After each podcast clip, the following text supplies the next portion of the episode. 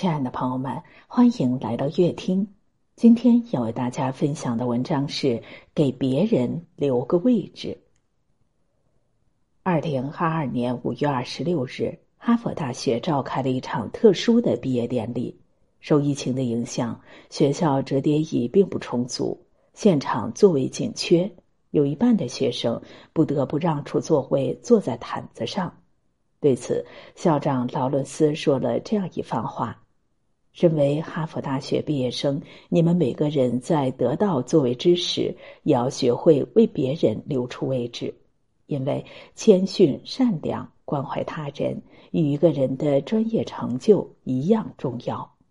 当你愿意为别人留一个位置，别人自然愿为你打开一扇门。”瑞典沃尔沃总部有两千多个停车位，但早到的人总是把车停在远离办公楼的地方。有人好奇的问：“你们的泊位是固定的吗？”他们答：“我们到的比较早，有时间多走点路；晚到的同事或许会迟到，所以我们把离办公楼比较近的车位留给他们。以同理心替他人着想。”推己及人的关怀背后是一个最好的修养。余秋雨曾去德国体验生活，他找到了一处房子，想和房东老人签长期租房合约。老人让余秋雨先试住几天后，再决定是否长租。五天之后，余秋雨住得很满意，便拿起电话和老人商谈长租。打电话时一不小心将玻璃杯碰到地上摔碎了，余秋雨连忙道歉。老人说：“不要紧，你又不是故意的，明天我再拿一个过来。”挂断电话，余秋雨随手把玻璃杯的碎片扔进了垃圾袋。过了一会儿，老人来了，进屋就问：“玻璃杯碎片呢？”余秋雨说：“我打扫完放在门外了。”老人翻看垃圾袋之后，阴沉着脸说：“房子不租给你了。”余秋雨很是诧异：“怎么突然不租了？”老人说：“因为你心中没有别人。”老人把全部垃圾倒出来，然后将玻璃碎片专门装入一个口袋，并用笔在上面写道：“里面是碎玻璃片，危险。”装完垃圾，他对余秋雨说。无论做什么事，都要想到下一个人；上厕所时，要想到下一个上厕所的人；扔垃圾时，要想到下一个收垃圾的人。君子莫大乎与人为善，为他人留个位置，就是心里永远装着他人。有一次，马未都看上一件精美的汝窑器，向古玩店主询问价格。店主犹豫了一下，说道：“这是我从日本买回来的，价格很高。你要是真的想要，我就八万元卖给你吧。”马未都听了，笑了笑，说道：“我出九万。”在那以后，店家再有什么收藏，都会先联系马未都。为他人的生存留个位置，也是给自己下福报。一九九七年，受到金融危机的影响，一位日本富商。来找曹德旺帮忙，他是福耀玻璃的供应商，希望曹德旺每个月能多从他那儿进福法玻璃，不然滞销在仓库里的玻璃损失会很大。大家都以为曹德旺会趁机压低价格，可没想到曹德旺不仅没有压价，反而每月多进了许多玻璃。曹德旺解释道：“别人处在困难的时候，我们就要帮他一把。帮助别人就是帮助自己。”后来金融危机过去之后，福法玻璃价格开始上涨，但日本富豪给曹德旺的价格却一直没变。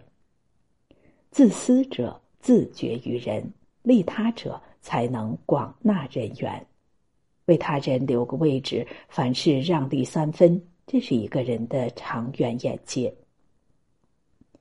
在《红楼梦》第四十二回，刘姥姥二进大观园，临走时，平儿来相送，并给她带了一些旧衣物。平儿说：“我送给你的衣裳虽是旧的，我也没大很穿。你要嫌弃，我就不敢说了。”刘姥姥忙笑道：“姑娘说哪里话？这样好的东西我还嫌弃，我就用银子也没处买这样的去呢。只是我怪臊的，收了又不好，不收又辜负了姑娘的心。”平儿笑道：“你放心收了吧，我还和你要东西呢。到年下。”你只把你们晒的那个灰条菜干子和豇豆、扁豆、茄子、葫芦条各样干菜带下来，我们这里上上下下都爱吃。刘姥姥千恩万谢答应了。无论是自己说衣服破旧，还是主动讨要，平儿都是为了给刘姥姥一个台阶下。真正的相处舒服，往往不会让人感到忐忑，也不会让人陷入窘境。齐白石和张大千曾受邀来徐悲鸿的家里做客，徐悲鸿的夫人廖静文亲自下厨。酒足饭饱后，齐白石乘兴挥毫，画了一幅荷花送给了廖夫人，以示答谢。张大千应廖夫人之情，也在画上添了几只小虾。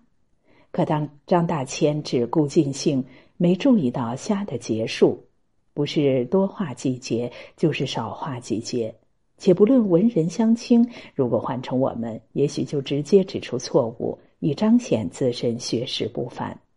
齐白石却暗暗拉了张大千的衣袖，悄声说：“大千先生，无论大虾小虾，身子只有六节，可不能多画少画。”张大千听了，感激齐白石没有当着众人的面让他难堪。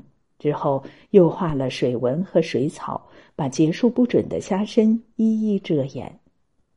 一味拆穿他人的狼狈，道破他人的难堪，丢掉的是自己的教养。留个位置就是留个台阶儿让别人下，这是一个人的顶级情商。层次高的人却懂得成就他人。世间舞台很大，容得下你我各展奇才。社会学家孙立平就曾提出过一个概念：底层沦陷。如果你身处底层，就很容易陷入一种互害模式中，大家你踩我，我踩你。由于我们把大量的精力用来伤害对方，没有精力去提升，谁都没有办法逃离，最后集体陷入一种沦陷之中。费尽手段阻挡别人前进，是一种典型的弱者心态。留个位置，就是上山的路能留一条道给别人，这是一个人的格局。人与人之间都是相互的，你今天给别人留位置，终有一天别人也会反过来成全你。